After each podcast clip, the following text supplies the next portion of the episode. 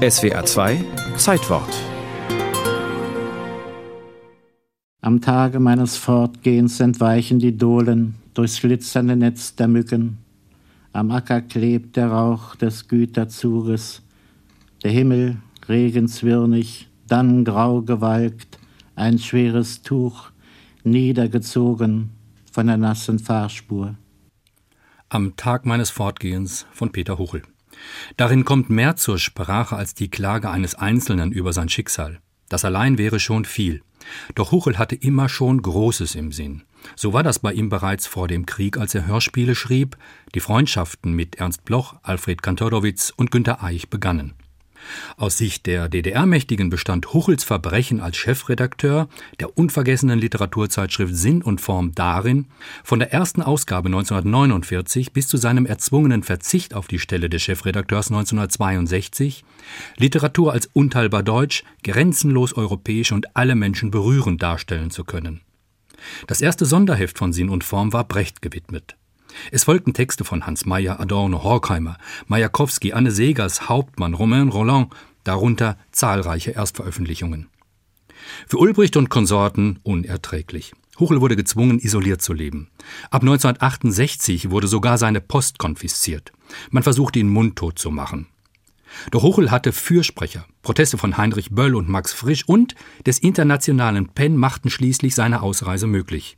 Wolf Biermann bezeichnet Tuchel bis heute als seinen Lehrer. Huchels Ausreise verlief viel lautloser als die von Biermann später. Huchel scheute die Öffentlichkeit. Der Verleger Michael Krüger erinnert sich an das erste Wiedersehen drei Tage nach Huchels Ankunft im Westen. Es kam ein ziemlich gebrochener Mann mit einer, Gott sei Dank, etwas lebendigeren und optimistischeren Frau und dem Buben.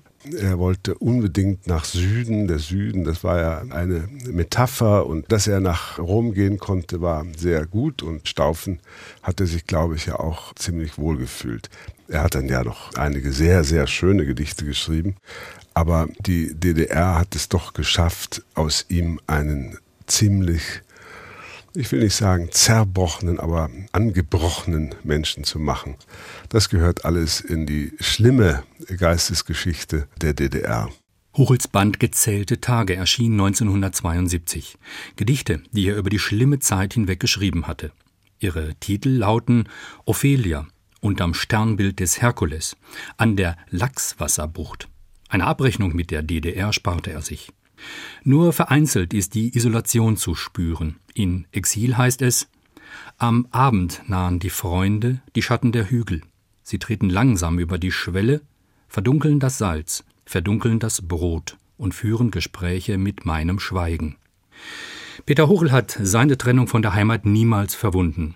Der Schmerz vom 27. April 1971 hielt an. Am Schluss des Gedichts, am Tag meines Fortgehens, klingt keine Freude an. Die leichte Dünung wehender Gräser verebbt an den Steinen.